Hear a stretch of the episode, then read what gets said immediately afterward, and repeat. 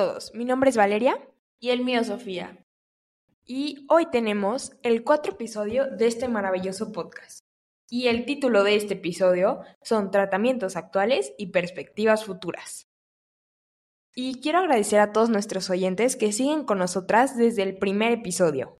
Y pues este episodio aproximadamente durará como 30 minutos. Esperemos que les guste mucho.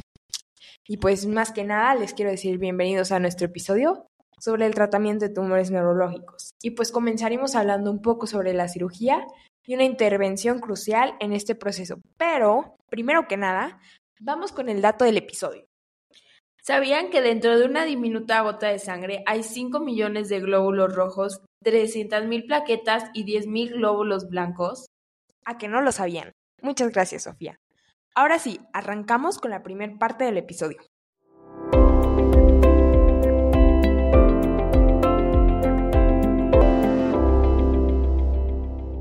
Pues, primero que nada, la cirugía es a menudo la primera línea de tratamiento para tumores cerebrales, la cual consiste en la extirpación del tumor y parte del tejido circundante durante una operación.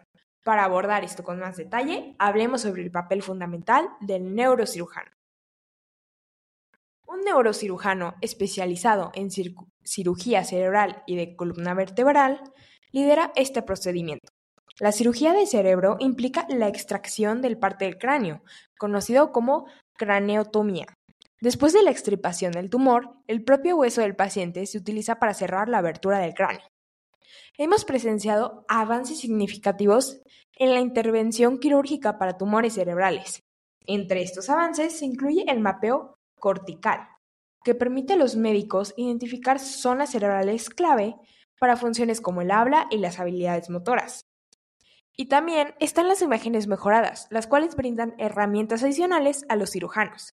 La cirugía, guiada por imágenes, aunque especializada, permite una ubicación precisa del tumor. Además, el uso de un tinte fluorescente llamado ácido 5-aminoleubilínico ha demostrado ser valioso. Y pues ya, en casos específicos, cuando el tumor se encuentra cerca del centro del habla, la cirugía puede realizarse con el paciente despierto. Esto implica técnicas de estimulación eléctrica para localizar la parte exacta del cerebro que controla el habla, minimizando el riesgo de daño. Antes de optar por la cirugía, es vital discutir con el equipo médico los posibles efectos secundarios. Y pues conozca los conceptos básicos y prepárese para este proceso crucial en caso de ser necesario. Y bueno, ya continuando, además de extripar o reducir el tamaño del tumor cerebral, la cirugía puede proporcionar una muestra de tejido para el análisis de la biopsia, como se explica en el diagnóstico. En el caso de algunos tipos de tumores, el resultado de la biopsia puede ayudar a determinar si la quimioterapia o la radioterapia serán útiles. En el caso de un tumor canceroso, incluso si no se puede curar, la extirpación puede aliviar los síntomas que causa el tumor al presionar el cerebro.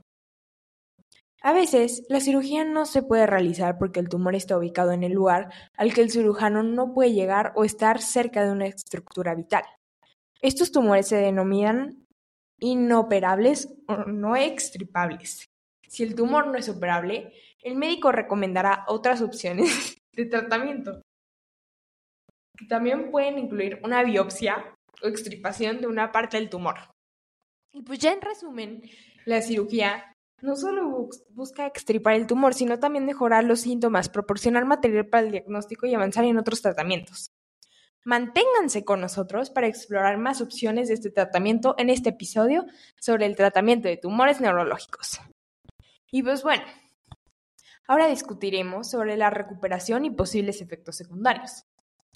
Recuperarse de un tumor cerebral no siempre es posible si el tumor no se puede curar o controlar. A la enfermedad se le puede denominar avanzada o terminal. Este diagnóstico es estresante y para algunas personas hablar sobre un tumor cerebral avanzado resulta difícil. Sin embargo, es importante que mantenga conversaciones abiertas y sinceras con su equipo de atención médica, a fin de expresar sus sentimientos, preferencias e inquietudes.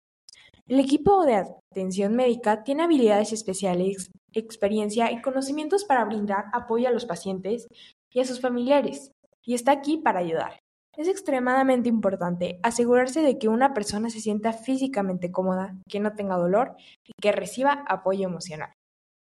Es posible que las personas con un tumor cerebral avanzado y con una expectativa de vida inferior a seis meses quieran considerar los cuidados para enfermos terminales. Los cuidados para enfermos terminales están pensados para proporcionar la mejor calidad de vida posible para las personas que están cerca de la etapa final de su vida. Es recomendable que usted y su familia hablen con el equipo de atención médica respecto a las opciones de cuidados para enfermos terminales, las cuales incluyen cuidados domiciliarios para enfermos terminales, cuidados en un hospital de cuidados paliativos y otros lugares de atención médica. El cuidado de enfermería y los otros equipos especiales pueden hacer que permanecer en el hogar sea una opción factible para muchas familias. Y pues bueno, ahora vamos con el siguiente parte del episodio, con mi compañera Sofía. Bueno, hablemos ahora sobre la radioterapia, una poderosa herramienta en la lucha contra los tumores cerebrales. La radioterapia implica el uso de rayos X o partículas de alta potencia para destruir las células tumorales. Para guiarnos en este tema, conozcamos al especialista que lidera este tipo de tratamiento, el radiooncólogo. La radioterapia puede ser crucial después de la cirugía y en ocasiones se combina con quimioterapia. El método más común es la radioterapia con haz externo, administrada desde una máquina externa, pero ¿cómo se determina la ubicación del tratamiento? Aquí es donde la radioterapia convencional, basada en puntos de referencia anatómicos y radiografías. Ahora hablemos de, una técnica más avanzada, la radioterapia conformacional tridimensional. Utilizando imágenes TC y RM, se crea un modelo tridimensional del tumor y su entorno en una computadora. Esto permite dirigir los haces de la radiación directamente al tumor, minimizándolo la exposición del tejido sano circundante. Adentrémonos en la radioterapia de intensidad modulada, una variante que puede ser aún más específica. Esta técnica divide los haces de la radiación en haces más pequeños, permitiendo ajustar la intensidad de cada uno. El resultado, dosis más altas al tumor y menos impacto en el tejido circundante. Otro enfoque interesante es la terapia de protones. Aquí en lugar de rayos X se utilizan protones de alta potencia para destruir las células tumorales, ideal para los tumores que requieren menos radiación, debido a su ubicación como aquellos cerca a huesos sensibles. Por último, hablemos de la radiocirugía. Esterotáctica. Esta técnica implica una sola dosis alta de radiación directamente en el tumor, evitando el tejido sano. Perfecta para tumores localizados en una sola área del cerebro. Es, y ciertos tumores no cancerosos. En resumen, la radioterapia abarca diversas técnicas desde la convencional hasta la esterotáctica, ofreciendo opciones avanzadas para situaciones de consulta con el equipo médico para entender cuáles estas técnicas podrían afectar puede ser la más efectiva para tu caso particular en caso de ser necesitado. Ahora pasemos con Valeria. Ok, ahora sumerjámonos en el mundo de la quimioterapia, una herramienta poderosa en la lucha contra los tumores cerebrales. La quimioterapia implica el uso de fármacos para detener el crecimiento y la división de las células tumorales. Vamos a explorar este tratamiento vital y sus diversas facetas. Y pues, primero, un régimen de quimioterapia puede consistir en ciclos específicos durante un periodo de tiempo determinado. Y puede ser un fármaco, el cual puede variar o ser una combinación de varios administrados simultáneamente. El objetivo, pues como ya había dicho, puede variar desde destruir las células tumorales post cirugía hasta ralentizar el crecimiento del tumor o aliviar los síntomas. Entrando en terapias más específicas, algunos fármacos atraviesan mejor la barrera hematoencefálica, fundamental en el tratamiento de tumores cerebrales. Y un ejemplo interesante es el uso de las obleas gliadel, que tienen carmustina y se colocan en la zona donde se extripó el tumor durante la cirugía, en el caso del glioblastoma y el glioma de alto grado, El estándar actual implica radioterapia con temozolamida, seguida de dosis mensuales durante seis meses a un año.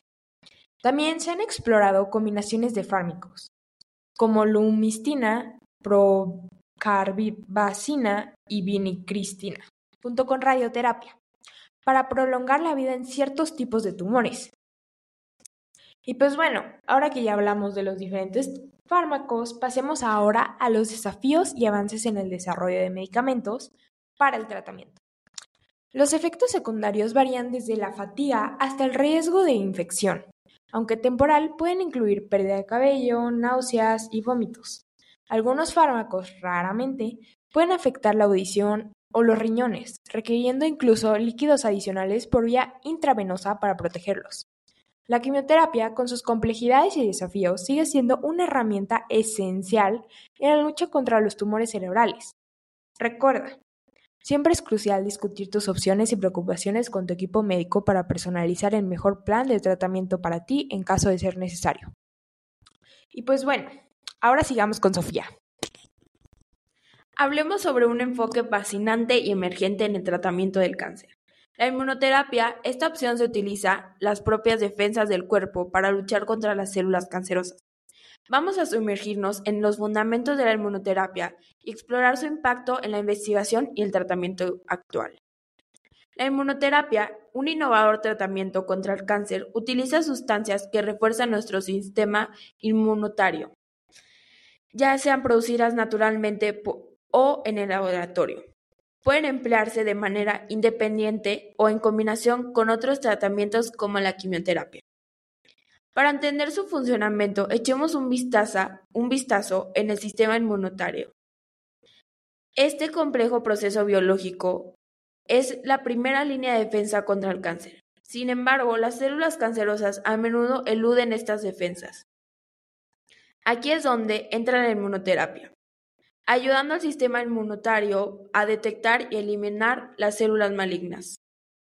La inmunoterapia no es un enfoque único. Diferentes tipos trabajan de diversas formas. Algunas variantes buscan ralentizar el crecimiento de las células cancerosas, mientras que otras las atacan directamente o impiden su propagación a otras partes del cuerpo. Un abanico de estrategias para enfrentar un desafío complejo. Ahora exploremos los ejemplos de cómo la inmunoterapia está dejando su huella en la investigación y el tratamiento actual, desde fortalecer las defensas hasta dirigirse específicamente a las células cancerosas. Esta disciplina está marcando un cambio en la forma en la que abordamos el cáncer.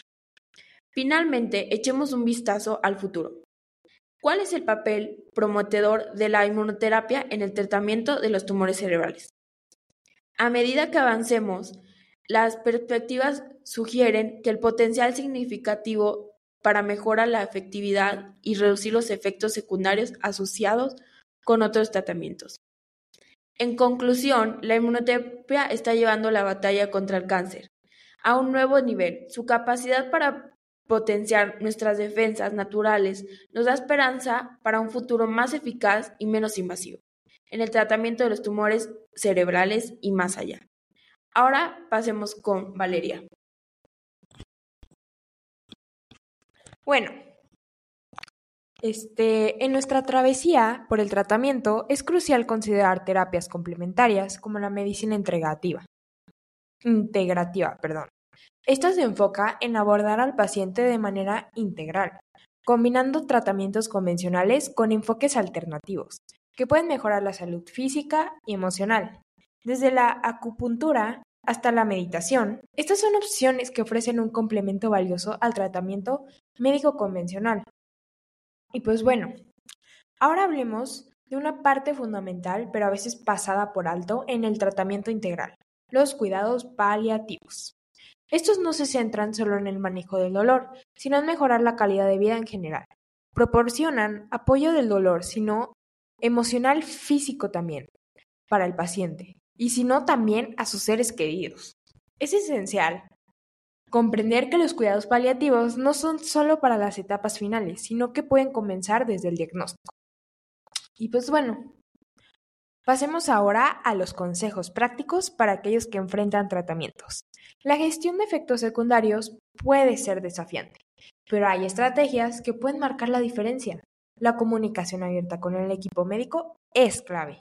No dudes en expresar tus preocupaciones y preguntas. Además, cuidar de tu bienestar emocional es igualmente importante. La conexión con grupos de apoyo y la atención a la salud mental son pasos valiosos. Y también mantener una nutrición equilibrada, hacer ejercicio según lo permita tu condición y dedicar tiempo a actividades que te den alegría son factores que pueden contribuir significativamente para los cuidadores y para ti. Y pues no subestimes la importancia de cuidarte también. Estás desempeñando un papel crucial y tu bienestar es esencial para brindar el mejor apoyo posible. En resumen, este viaje no solo se trata de tratamientos médicos, sino de cuidar la mente, el cuerpo y el espíritu. Explorar terapias complementarias, reconocer la importancia de los cuidados paliativos y adoptar prácticas para mejorar la calidad de vida son pasos significativos en este camino. Recuerda, cada paso pequeño cuenta en la búsqueda del bienestar integral. Bueno, ahora pasamos a la parte 6 de este episodio, que es la investigación en desarrollo y ensayos clínicos. Vamos con Sofía. Sumerjámonos ahora en el fascinante mundo de las investigaciones y desarrollos actuales en el tratamiento de tumores cerebrales. La ciencia médica avanza rápidamente. Cada día se realizan descubrimientos que ofrecen nuevas esperanzas y posibilidades. En la, vanguardia, en la vanguardia de la lucha contra los tumores cerebrales, los investigadores están explorando terrenos prometedores desde avances en técnicas quirúrgicas hasta tratamientos más específicos y efectivos. La investigación actual está marcando un hito en la forma en el que enfrentamos nuestros desafíos médicos. Es un campo dinámico que continúa ofreciendo nuevas perspectivas y oportunidades de tratamiento. Una parte esencial de este panorama son los ensayos clínicos. Estos estudios son el motor de la innovación médica, proporcionando datos cruciales para evaluar la efectividad y seguridad de nuevos tratamientos. Los investigadores están constantemente diseñando ensayos clínicos para abordar preguntas específicas y mejorar la calidad de vida de los pacientes con tumores cerebrales. Imaginémonos el, el impacto potencial.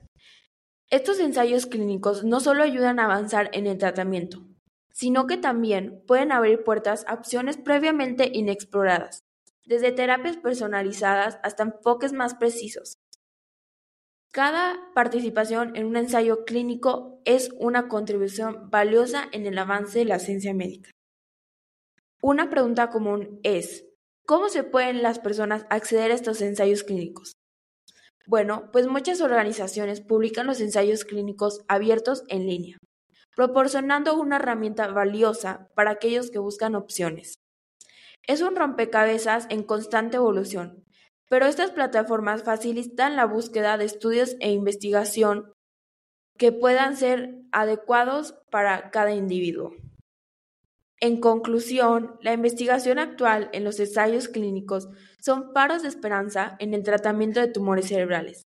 Cada avance, descubrimiento nos acerca a un futuro donde podamos enfrentar estos desafíos de manera más efectiva y brindar opciones más esperanzadoras a aquellos que luchan con esta enfermedad.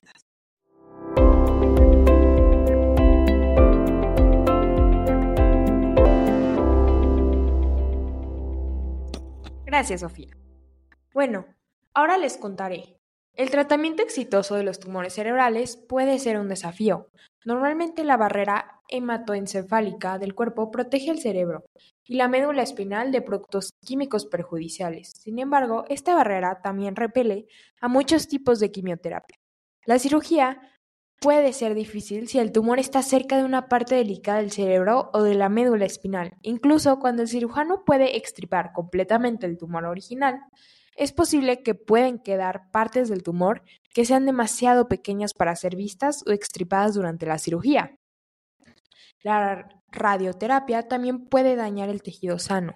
Sin embargo, las investigaciones en los últimos 20 años han ayudado a alargar significativamente la vida de muchas personas con un tumor cerebral. Estos avances incluyen cirugías más refinadas, una mejor comprensión de los tipos de tumores que responden a la quimioterapia y otros medicamentos y una administración más dirigida de radioterapia. Y pues bueno, ahora yo les recapitularé los puntos claves del episodio, ya que estamos llegando a su fin. Y pues bueno, el primer tema, si se acuerdan, fue el tratamiento multidisciplinario, donde dimos énfasis en un enfoque integral que abarca cirugía, radioterapia y quimioterapia.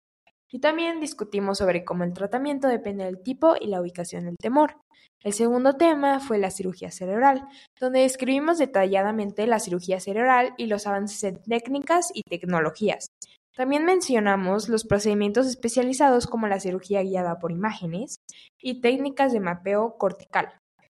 Y pues en el tercer tema, que fue la radioterapia, explicamos sus diferentes tipos, desde la convencional hasta la radiocirugía estereotáctica. También destacamos las técnicas avanzadas como la de intensidad modulada y la terapia de protones. También en el cuarto tema vimos la quimioterapia, en el quinto tema vimos la recuperación y cuidados paliativos donde les dimos varios consejos y pues en el sexto tema vimos la inmunoterapia, donde introdujimos la inmunoterapia y pues exploramos los diferentes tipos de terapias que buscan detener el crecimiento o destruir células cancerosas. Ya para el séptimo tema, vimos las terapias complementarias y cuidados paliativos. Y en el octavo tema, volvimos a dar consejos para pacientes y cuidadores. En el noveno tema dimos investigaciones y ensayos clínicos y pues con este noveno tema que fue el último, esperamos luego hacer otro episodio, un podcast, donde les podemos dar dónde encontrar esos ensayos clínicos y por si quieren y ustedes pueden, dónde escribirlos y cómo hacerlo. Y pues ya, en resumen, en este episodio hemos descubierto una amplia gama de temas relacionados con el tratamiento de tumores cerebrales, destacando la importancia de enfoques multidisciplinarios, avances tecnológicos y opciones emergentes como la inmunoterapia. Pues la conversación también abordó aspectos emocionales, cuidados paliativos y la relevancia de la investigación continua en la lucha con contra esta enfermedad. Y pues bueno, ahora Sofía les dará el tip del episodio. El ejercicio físico nunca falta en los consejos generales de cómo llevar una vida sana. Es tan fundamental como la alimentación. La actividad física habitual reduce el riesgo de enfermedades crónicas y se asocia a un mayor bienestar general. Andar, realizar las tareas del hogar, subir escaleras son también formas de ejercicio que complementan actividades físicas. Son menos intensas como correr, nadar o ir en bicicleta. Y bueno, pues muchas gracias por escuchar otro episodio de Descifrando el Enigma Tumores Neurológicos. Los invitamos a seguir escuchándonos en este podcast y muchas gracias.